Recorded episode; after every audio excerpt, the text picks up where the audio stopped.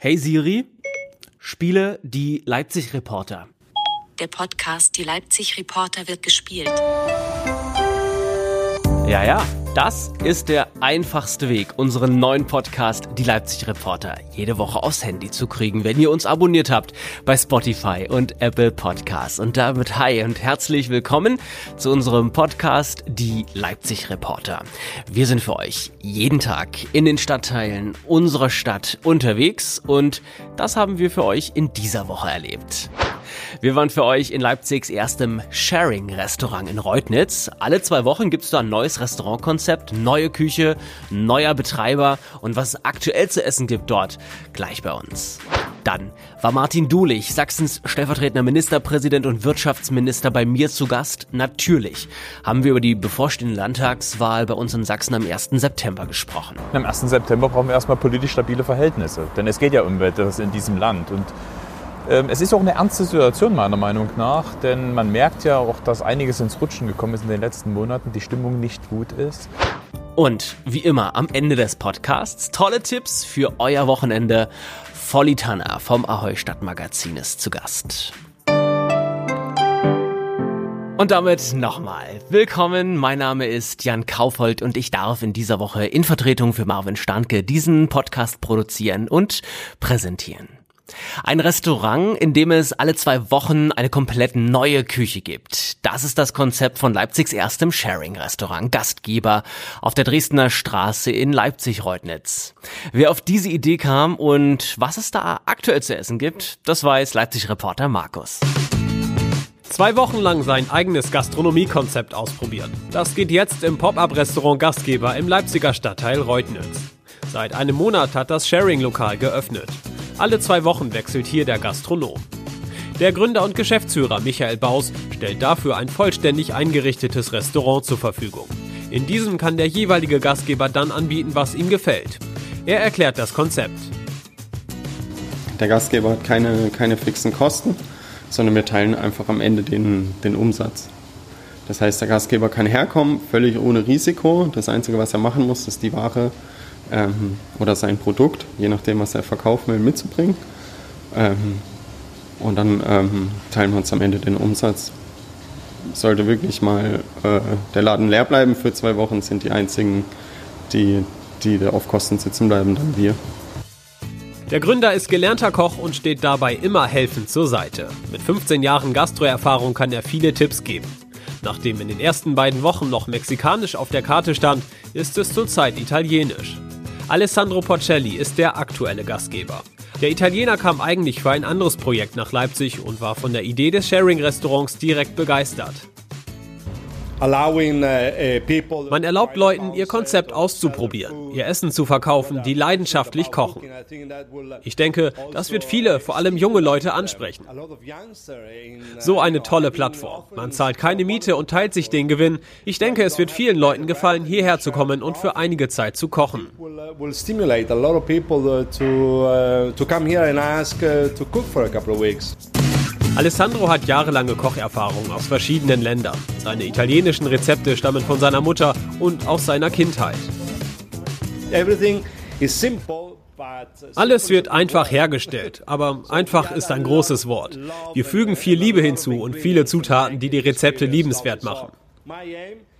Mein Ziel ist es, dass Leute mein Gekochtes so sehr genießen, wie ich es genieße, für sie zu kochen. Das ist eines der wichtigsten Dinge in diesem Handwerk, die Leute glücklich zu machen. To make people happy. Obwohl seine zwei Wochen eigentlich schon um sind, hat sich Alessandro dazu entschieden, noch ein bisschen länger Gastgeber zu bleiben. Diese Woche bietet er weiterhin Italienisch an, ab nächster Woche stellt er ein neues Konzept vor. Was Alessandro dann macht, ist noch nicht ganz klar. Bis November dieses Jahres stehen die künftigen Gastgeber schon fest. Unter anderem wird es südamerikanisches Essen geben. Schon jetzt kann Chef Michael Baus eine positive Bilanz ziehen.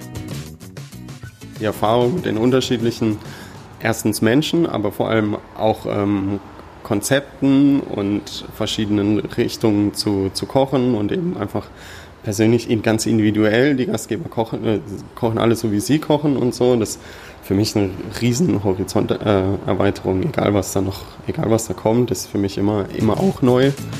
Mitmachen kann übrigens jeder. Und es spielt auch keine Rolle, ob die Hobby- oder Profiköche Gastronomieerfahrung haben oder eben nicht. Am Ende entscheidet der Geschmack. Leipzig-Reporter Markus hat sich Leipzigs erstes Sharing-Restaurant in Reutnitz angesehen. Die haben da jeden Tag ab 12 Uhr geöffnet. Montag ist Ruhetag und auf www.gastgeber-leipzig.de kann sich jeder, der sich mal für zwei Wochen als Gastronom probieren will, bewerben. Und gleich in unserem Podcast ist Volli Tanner zu Gast. Wie immer mit tollen Weggehtipps für ein entspanntes Wochenende. Hier bei uns in Leipzig wie immer am Ende unseres Podcasts. Vorher ist Martin Dulich bei mir zu Gast. Am 1. September wählen wir in Sachsen ja einen neuen Landtag. Und Sachsens stellvertretender Ministerpräsident und Wirtschaftsminister Martin Dulich, ja, er zeigt sich kämpferisch, auch wenn die Zeichen für die Sachsen-SPD laut Umfragen nicht so gut stehen. Und die Sachsen-SPD, die will sich von der innerparteilichen Krise der Bundes-SPD in Berlin, die es zweifelsohne gibt, nicht in die Suppe spucken lassen, sondern im sächsischen Wahlkampf mit eigenen Themen punkten. Damit, was man in den letzten fünf Jahren im sächsischen Landtag bewegt hat. Ich habe Martin Dulich mitten in Leipzig auf der Straße auf dem Vorplatz vor unserem Medienhaus am Petersteinweg getroffen. Herr Dulich, schön, dass es klappt. Was ist Ihr Ziel am 1. September? Am 1. September brauchen wir erstmal politisch stabile Verhältnisse, denn es geht ja um etwas in diesem Land. Und ähm, es ist auch eine ernste Situation meiner Meinung nach, denn man merkt ja auch, dass einiges ins Rutschen gekommen ist in den letzten Monaten, die Stimmung nicht gut ist. Und so haben wir auch etwas zu verteidigen. Und deshalb ähm, entscheiden wir ja am 1. September mehr. Wir entscheiden, in welche Richtung sich dieses Land entwickeln soll, ob wir es denen überlassen, die Schlechtes vorhaben, die das Land zurück in die 50er oder noch weiter vorhaben ähm, wollen, oder ob man denen ähm, vertraut, die noch was vorhaben mit diesem Land, die mit Zuversicht ähm, anpacken und das wollen wir. Die Stimmung ist nicht gut in unserem ja. Land. Äh, wie äußert sich das? Wie nehmen Sie das wahr? Ich weiß nie, wie es Ihnen geht. Ähm, früher am Kaffeetisch hieß es, aber über Politik redet man nie. Mhm. Weil man wusste, da gibt es nur Streit. Gerade auch in den letzten Jahren, wenn es um das Thema Flüchtlingspolitik ging, das, der, der Riss ging durch Familien, der Riss ging durch Freundeskreise, durch Kollegien. Und das hat sich ja auch verbreitert. Ja, also so diese Frage, wie stehst du dazu? Und ähm, die da oben, die da unten, wir und so weiter. Und man hat so eine Spaltung wahrgenommen. Und die hat sich, ähm, das äußert sich jetzt weniger auf der Straße, sondern das äußert sich im Privaten, wenn sich Menschen unterhalten. Und jetzt wir als Politiker sind sehr häufig natürlich auch Zielscheibe von solchen Auseinandersetzungen, wenn man mal schaut, welche Kommentare es im Netz gibt. Ähm, das ist ja hemmungslos. Das ist ja inzwischen zu einer Müllkippe ähm, verkommen ähm, da ist eine Verachtung dabei, wo ich mich dann immer frage, wer will eigentlich in Zukunft noch Verantwortung übernehmen, wenn diejenigen, die es tun, derart mit Verachtung bestraft werden. Und da meine ich ja nicht nur, sag mal, uns Spitzenpolitiker, da meine ich jeden Bürgermeister oder Bürgermeisterin, die vor Ort sowas aushalten muss. Weil es ist eine Zeit, wo wir Haltung zeigen müssen, wo wir auch sagen müssen, das macht man nicht wir müssen auch mal wieder Grenzen einziehen. Ich glaube, wir brauchen so eine Kultur des Widerspruchs, dass man auch sagt, hier sind Grenzen überschritten worden. Wenn man jetzt schon wieder anfängt, einzuteilen, was ist lebenswert, was ist nicht lebenswert, das ist eine Vorstufe zu Dingen, die enden in der Katastrophe. Ähm, das klingt zwar jetzt sehr pathetisch und sehr hart, aber wir müssen aufpassen, was hier gerade beginnt. Mhm. Und deshalb, es gibt eine Grenze. Bei aller Diskussion, ob man Entscheidungen richtig oder falsch findet. Die Art und Weise der Auseinandersetzung, wie wir sie hier erlebt haben, ist nicht akzeptabel. Wir müssen klar hinter den Leuten stehen, die ähm, jetzt bedroht werden, die haben unsere Solidarität verdient. Und denjenigen, die eine solche Bedrohung aussprechen, die müssen verfolgt und bestraft werden. Auf einem Ihrer Wahlplakate werden Sie von Kindern im Gesicht ja, bemalt. Frechheit. Was will uns dieses oder was soll uns dieses Wahlplakat sagen? Und anschließende Frage: äh, Wie viel Einfluss hat Ihre Familie, haben Ihre Kinder auf Ihre äh, politische Arbeit? Ja, also ähm, die, die, die Bilder ähm, auf den Wahlplakaten sind ja aus Situationen entstanden. Denn ich bin nun wahrlich kein Freund von gestellten Wahlplakaten, wo dann der, der Spitzenkandidat ähm, dasteht. Dann muss noch jemand mit Polizeiuniform oder Feuerwehruniform, jemand mit Blaumann und dann bitte noch eine Krankenschwester daneben, um sozusagen das Volk abzubilden. Das habe ich immer abgelehnt. Das sind Situationsbilder, ähm, die entstanden sind. Und dieses Bild mit den Kindern ist entstanden in einer Situation, wo wir ähm, sozusagen mit Kindern Spaß gemacht haben, rumgetobt haben ähm, und die angefangen haben, ähm, mit den Stiften ähm, meiner Visagistin. Die, ich, war, ich war sozusagen äh, für das Foto noch geschminkt und da lagen noch die Stifte und die haben dann angefangen, mir sozusagen einen Schmetterling ähm, drauf zu malen und dann hat das nächste Kind sofort angefangen, dort einen Kritzel zu machen. Es war einfach eine lustige ähm, ähm, Situation und ich hatte auch einfach Spaß daran. Und da ist dieses Bild entstanden und das soll eigentlich nur zeigen, wenn ich sage, was mir am Herzen liegt und ich sage, das, das Glück der Kinder, die Zukunft der Kinder, dann nimmt man mir das ja wohl ab. Nicht nur, weil ich sechs Kinder habe, sondern weil ich mich, weil ich glaube wirklich, dass wenn wir über Zukunft reden, muss man es konkret machen. Was tun wir dafür, dass unsere Kinder die beste Zukunft haben? Und ich finde, da müssen wir zum Beispiel beim Thema Bildung einiges ändern. Wir haben in der letzten Legislaturperiode viele wichtige Entscheidungen getroffen, um zum Beispiel den Lehrermangel in den Griff zu bekommen. Und es ist ja schon ein Skandal, dass wir in, den letzten, in der letzten Legislaturperiode den Staat fast kaputt gespart haben ähm, unter Schwarz-Gelb. Ähm, wir weniger Polizei hatten, weniger Lehrerinnen und Lehrer den öffentlichen Dienst. Wir haben in dieser Legislaturperiode nun ein großes Paket geschnürt, damit wir mehr Lehrerinnen und Lehrer haben. Und die machen einen tollen Job. Und trotzdem bin ich der Meinung, dass wir Bildung anders machen müssen, damit Kinder eine bessere Zukunft haben. Denn ich finde es viel zu zeitig, in der vierten Klasse zu entscheiden, ob ein Kind aufs Gymnasium oder auf die Oberschule geht. Deshalb bin ich für längeres gemeinsames Lernen, deshalb bin ich für eine Gemeinschaftsschule. Ich bin aber auch deshalb für eine Gemeinschaftsschule, weil ich damit eine andere Schule- und Lernkultur ähm, verbinde. Jedes Talent zu fördern, jedes Kind hat ein Talent, nur das muss ich auch herauskitzeln. Für mich ist Schule nicht nur Wissensvermittlung, sondern Kompetenzerwerb aufs Leben und auf die Digitalisierung vorzubereiten. Und deshalb müssen wir Bildung anders machen. Und für mich ist auch Bildung kostenfrei. Und das fängt auch eher an. Deshalb will ich, dass Kita- und Hortbeiträge auch Schritt für Schritt kostenfrei ähm, oder beitragsfrei ähm, werden. Also das sind so Dinge, die mir wirklich am Herzen liegen. Und deshalb entstehen dann eben auch solche Bilder. Und die sind mir auch wichtig. Ähm, weil ich bin ja nicht nur sechsfacher Familienvater, ich bin dreifacher Großvater inzwischen. Ähm, das ist eine Sache, da weiß ich auch immer, für wen ich Politik mache. Weil es geht schon um die Frage auch der Verantwortung für, für die nachkommenden Generationen. Und das beinhaltet oder beantwortet ja auch ein bisschen die, die zweite Frage von Ihnen. Ähm, ohne meine Familie würde ich nicht das sein, was ich jetzt bin. Und ähm, ich hatte mal in einem Interview gesagt, meine besten Berater sitzen bei mir am Küchentisch. Gemeint war genau meine Familie, meine Freunde, weil am Küchentisch finden nun mal alle Gespräche statt auf Augenhöhe. Da gestritten, diskutiert, da wird gespielt, da wird gegessen, da, wird, da werden Hausaufgaben gemacht, da wird der Urlaub geplant. Also das ist ja der kommunikative Ort Küche, Küchentisch. Und ähm, dieser Hinweis, dass äh, meine besten Berater am Küchentisch sitzen, war ja der Hinweis, wie wichtig es ist, auch Kinder zu haben, die einen immer wieder erden, die einem auch in Frage stellen. Meine eigenen Kinder haben gegen mich demonstriert und ich war stolz auf sie. Ihre Partei hat es ja zurzeit nicht leicht, egal welche Themen sie irgendwie angehen, die ähm, gut umgesetzt sind auf Landes- oder Bundesebene. Und Trends schneidet die SPD äh, nicht so gut ab. Demotiviert das irgendwann nicht auch mal? Das ist natürlich nicht einfach, wenn man ähm, sozusagen hier einen einzelnen Kampf führt und zwar gegen verschiedene ähm, Dinge. Die SPD in Sachsen hat natürlich genauso mit darunter ähm, ähm, gelitten, dass ähm, der Niedergang der SPD auf Bundesebene auch bei uns durchschlägt. Mhm. Nachdem Andrea Nahles zurückgetreten ist, haben wir auch in Sachsen einen Tiefpunkt äh, erlitten in unseren Umfragen und arbeiten uns jetzt Stück für Stück durch oder nach oben. Ähm, was wir aber natürlich auch merken, dass viele Sachsen inzwischen sehen, diese sächsische SPD ist anders. Die geht einen eigenen Weg, die hat ihre eigenen Köpfe. Und auch der Zuspruch zu Persönlichkeiten wie Petra Köpping, ähm, auch zu meiner Person oder Frank Richter, sind größer als zur SPD. Und das heißt, unsere Aufgabe ist es jetzt, im Wahlkampf klarzumachen, wenn man eine Petra Köpping und einen Martin Dulich in der Regierung haben will, dann muss man auch SPD wählen. Das heißt, es geht schon darum, jetzt das in Stimmen für die SPD auch umzumünzen. Und ich bin da auch zuversichtlich, weil Sie sehen hier einen kämpferischen, gut gelaunten, gelaunten, zuversichtlichen Spitzenkandidaten, der eben nicht aufgibt, sondern kämpft, obwohl die Bedingungen nicht gut sind, weil ich weiß, was wir in den letzten fünf Jahren geleistet haben. Und ich bin stolz darauf, weil wir eine gute Bilanz vorzuweisen haben.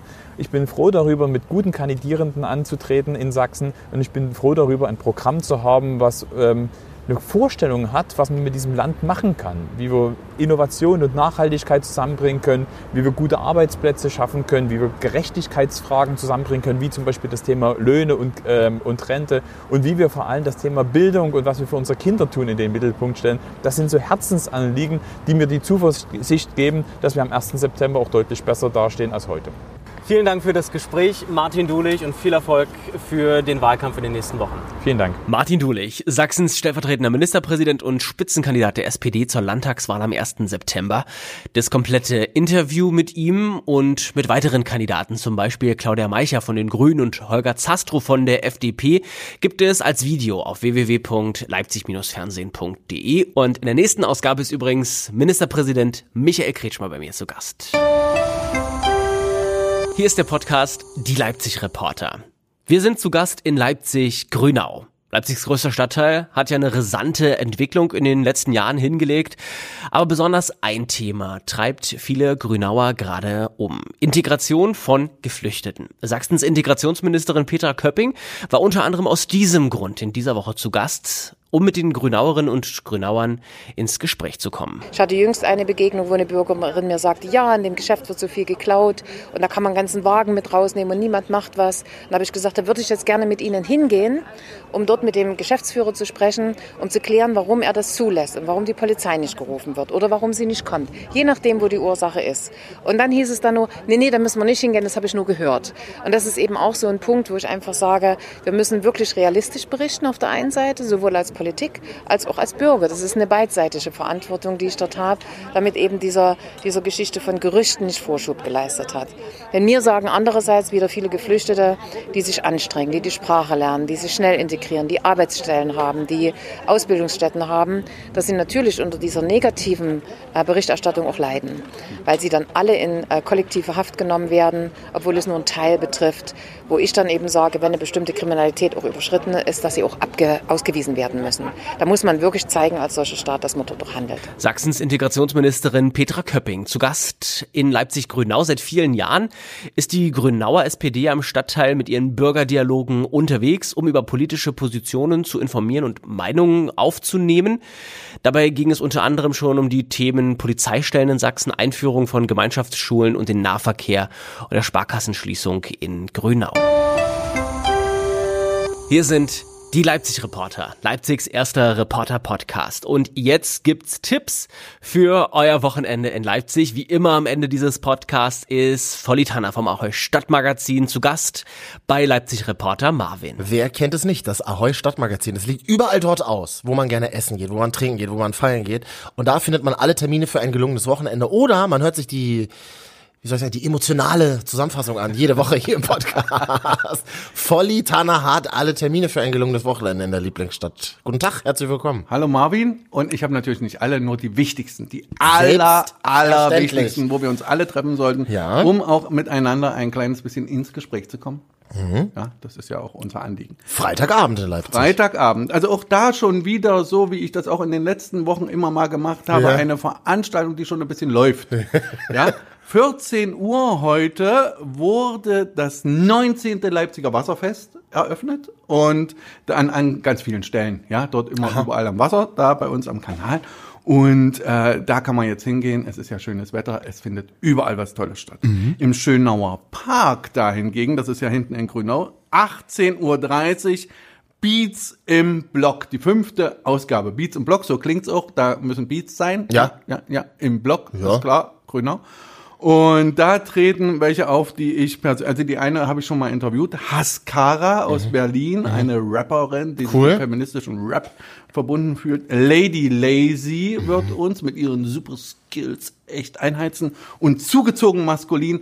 Da freue ich mich drauf, Ach, weil toll. auch, du weißt ja, ich mag Namen, äh, wer sich da schön Gedanken gemacht hat und zugezogen maskulin, das finde ich Großartig, ja, ja, putzig. Hm. Ja, im Bayerhaus im Innenhof, 20 Uhr, Oh. das Theater Mit der Pension Schöller. Da muss man wissen, dass der Frank Schletter vor kurzem auf mich zukam. Also ich bin da gerade am Pilot lang gelaufen, da ist er aus seinem Auto ausgestiegen und mir erzählte, dass sein Sommertheater, welches in Bartelshof stattfinden sollte, nicht stattfinden konnte, weil da hat's ja gebrannt. Und jetzt suchte er händeringend neue Auftrittsorte und hat innerhalb von einer Woche fünf neue Auftrittsorte eruiert gehabt und macht jetzt das ganze Sommer überall und dann eben auch im Bayerhaus Innenhof. Also zurück zu den Wurzeln. Das Bayerhaus, da begann ja alles. Damals äh, war ja da Sommertheater überhaupt die Geburtsstätte. Das war's für Freitag, meiner. Ja, dann äh, kann man dann im Beihaus noch sitzen, ein bisschen Bierchen trinken, Oh ja. bis dann irgendwann Samstag wird und hell draußen. Ja, genau. Und da sind wir natürlich ganz clever, weil wir so in dem Moment, wie das Licht angeht, das Sonnenlicht, Ja, ja. uns in die öffentlichen Verkehrsmittel setzen. Natürlich. Und an den Stürmtaler See nach Großpösner hinaus. Mit Sonnenbrille, ja. Genau. Aber yeah, denn Ja. dort ist das Highfield Festival. ah. Und da treten am Samstag unter anderem auf Mhm. Danko Jones, 30 Second to Mars Ja. und eine Band, die ich persönlich äh, sehr, sehr mag, weil die Stimme des Sängers mich einfach wirklich das erste Mal umgehauen hat, als, sie, ähm, als er bei so einem Rap-Song mitmachte. Annen Mai Kanterei. Das geht schon mal, ja, ja, da, das da geht schon stell ich mich zwischen die 16-jährigen Studentinnen und Jole und sage, das habt ihr richtig gemacht. Roxanne. Genau das. Genau. 15 Uhr sind wir aber ganz flugs wieder zurück in der Innenstadt. Da findet nämlich vor der Thomaskirche und in der Thomaskirche das Bach-Orgel-Festival statt. Also man muss sich wirklich auch mehreren Kulturformen stellen. Und äh, Bach-Orgel-Festival, das ist mal was, da kann man auch, das kann man seinen Eltern äh, zu Weihnachten erzählen, dass man da war. Ja, Kontraste im Leben sind sehr wichtig. Sehr, sehr das, wichtig. Das, ja, absolut. Überhaupt, überhaupt. Absolut, das ja. macht das Leben auch, äh, das Denken auch freier. Ja. Im Flower Power 22 Uhr, 50 Jahre Woodstock, 23 Jahre Flower Power. Ja. Und da tritt er auf, der großartige, der phänomenale Brillenträger der Herzen, Mango Kurt. Ja, Okay. mit seiner Quietschorgel. Äh, und er wird die alten Songs alle spielen und wir werden äh, dabei Spaß haben und tanzen und äh, trinken. Und äh, ich versuche das zu umschiffen mit den Sachen, die für die Woodstock stand. ja, also man muss, nicht nackt, man muss nicht nackt auftauchen, sozusagen am Samstag. Man kann. Lass, schön, das Kopfkino, wenn vorne die ganze Straße voll ist mit Halbnackten. Ja. Äh, und irgendwann ist dann auch Sonntag an diesem Wochenende. Genau, und da kommt in die Parkbühne Geiserhaus 16 Uhr the one and only Ja. Gerhard Schöne. Denn Susi wäscht sich nicht. Wir wissen's. Und äh, auch das mit dem Popel dieser wundervollen Songs, das wird Gerhard Schöne uns kredenzen. Da können wir mit unserer Familie hingehen, völlig verkatert und können mit Grün, denn Susi wäscht sich nie. Leipziger Pfeffermühle, 19 Uhr, Horst Evers mit seinem Programm Früher war ich älter. Ja. Und in der Moritzbastei ist Sommerkino ab 22 Uhr. Oh. Wo ich, ja, wo ich persönlich mich auch ein bisschen wundere, da wohnen ja Menschen drumherum. Aber wenn ich dir sage, welcher Film da kommt, dann ist dir natürlich auch klar, warum das ab 22 Uhr sein muss. Mhm. Interview with a Vampire. Wirklich? Ja, Ach, ab 22 geil. Uhr. Okay, äh, cool. das ist doch schön, oder? Da Ja. lassen wir es ausklingen und dann haben wir wieder ein ganzes Wochenende geschafft. Ja, vor allem Sonntag 22 Uhr. Ich habe so oft in Leipzig manchmal am Sonntag ab 18 Uhr schon das Gefühl, es ist gar nichts mehr los. Aber Ja. dann 22 Uhr noch einmal ein kurzes Aufglimmen. Das Und dann super, Interview with a Vampire. Ja, ist doch Ja, wirklich also besser geht's doch gut. gar nicht. Also alle Dates auf diesen Sonntagabend legen, würde ich sagen. Das, das ist doch total. Ja, und da kann man nämlich, wenn es dunkel wird, und dann kriegen die Frauen Angst. Voll, wenn jetzt ist Tom gut. Cruise durch Jetzt ist gut für dich. also es wurde gegrölt, gefeiert und am Sonntagabend sind wir auch noch ins Kino gegangen. Was für ein erfolgreiches Wochenende. Vielen Dank, Volli Tanner. Danke, dass ich hier sein durfte. Wir sind die Leipzig Reporter. Das ist Leipzigs erster Reporter-Podcast. Ihr findet uns überall dort, wo ihr so gerne Podcasts hört. Zum Beispiel bei Apple Podcasts oder iTunes. Wir freuen uns über Feedback und eure Bewertung. Gebt gerne mal fünf Sterne, hm, wenn ihr es mögt. Oder schreibt uns auf Instagram eine Direktmessage. Unsere Seite heißt dort Leipzig-Fernsehen. Bleibt mir an dieser Stelle jetzt euch noch ein schönes Wochenende zu wünschen. Wetter ist ja ein bisschen durchwachsen, aber tolle Tipps habt ihr ja gerade bekommen von Volli Tanner. Aber bei 26 Grad an diesem Wochenende sollte es auf jeden Fall nach draußen gehen.